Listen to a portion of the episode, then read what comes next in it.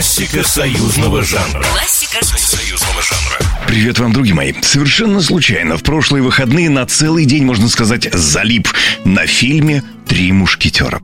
А когда все серии, без рекламы, с хороших лицензионных DVD, да под горочку вкусных бутербродов, ну, вы меня понимаете, да? Сегодня я расскажу вам историю, пожалуй, самой популярной кинопесни. И не только потому, что у меня так удачно прошли выходные, а и потому, что просто пора.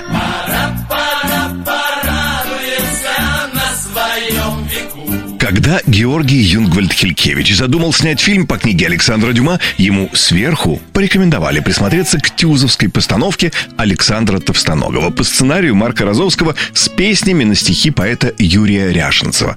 Он присмотрелся. Марк Розовский и Юрий Ряшенцев получили предложение работать над новым фильмом.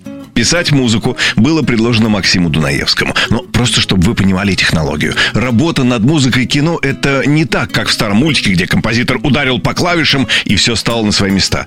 До написания музыки идет еще и исследовательская работа, в процессе которой изучается не только сценарий и сюжет, но и мировой опыт. Даже не с целью позаимствовать что-либо, а просто, ну, чтобы не изобретать велосипед. Когда зашла речь о главной песне мушкетеров, Юнгвальд Хелькевич предложил в качестве референса песню, написанную Самуилом Покрасом к старому черно-белому американскому фильму «Три мушкетера». Кстати, Самуил Покрас до карьеры голливудской был весьма успешным советским композитором. Это он написал песню «Красная армия всех сильней». Ну и в версии американской был рефренчик.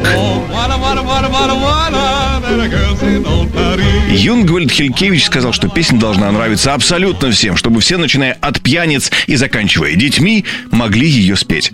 Не исключено, что в песне тоже должен быть какой-то повторяющийся рефрен типа этого американского «Вар-вар-вара». В общем, все были основательно озадачены. Часть съемок проходила в Одессе. И вот как-то Ряшенцев и Розовский сидели на пляже на берегу Черного моря, и Марк сказал, «А слабо тебе написать такую песню, чтобы ее прям даже в кабаках запели?» Ряшенцев, ничего не говоря, плюхнулся на надувной матрас и уплыл. А через несколько минут вернулся и произнес «Пора, пора, порадуемся!» И хоть это был не покрасовский «Вари, вари, вари», а русский «Пора, пора, пора», но, что называется, и в кабаки зашла, и в детских садах гремела на полную катушку.